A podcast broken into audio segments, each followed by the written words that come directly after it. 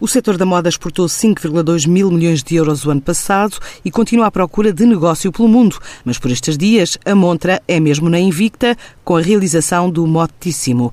O evento voltou à Alfândega do Porto, este ano com a novidade de venda direta ao público, entre as diversas atividades e sob a bandeira da moda sustentável que marca o Salão Ibérico, o mais antigo na Península, dedicado a tecidos, acessórios, confecções e textos inovadores. Traz a Portugal compradores internacionais para contacto direto com a indústria portuguesa.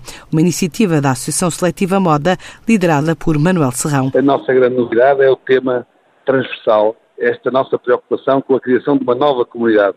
New Community é o nosso tema e, de facto, desde a entrada com o Green Circle o White Textile Showcase até às preocupações que todos os expositores tiveram nos seus stands de terem produtos e promovê-los ligados à área, a esta nova tendência da sustentabilidade é de facto, nós já tínhamos no ano passado criado o Green a primeira edição, mas digamos, foi, uma, foi um início.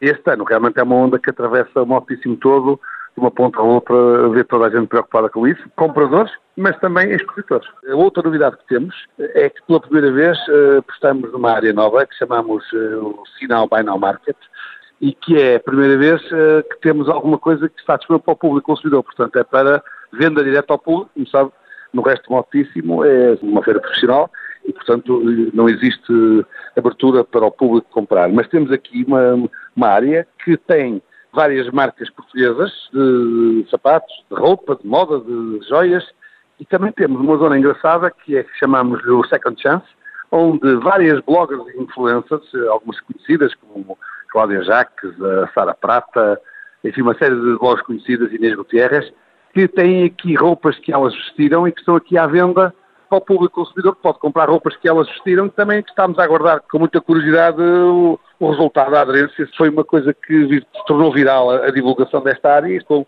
muita curiosidade de ver quanto tempo é que vão demorar as peças que lá temos a preços fabulosos. Dou-lhe uma ideia de um vestido que custava 600 euros e que está a 30. Em termos de acompanhamento das tendências internacionais, a evolução não podia ser mais positiva em termos de negócio, de exportações, como sabe, há 10 anos que as nossas exportações têxteis sobem e este ano houve uma quebra em julho, mas que foi praticamente recuperada em julho, uma vez que o mês de julho foi o melhor mês dos últimos 17 anos.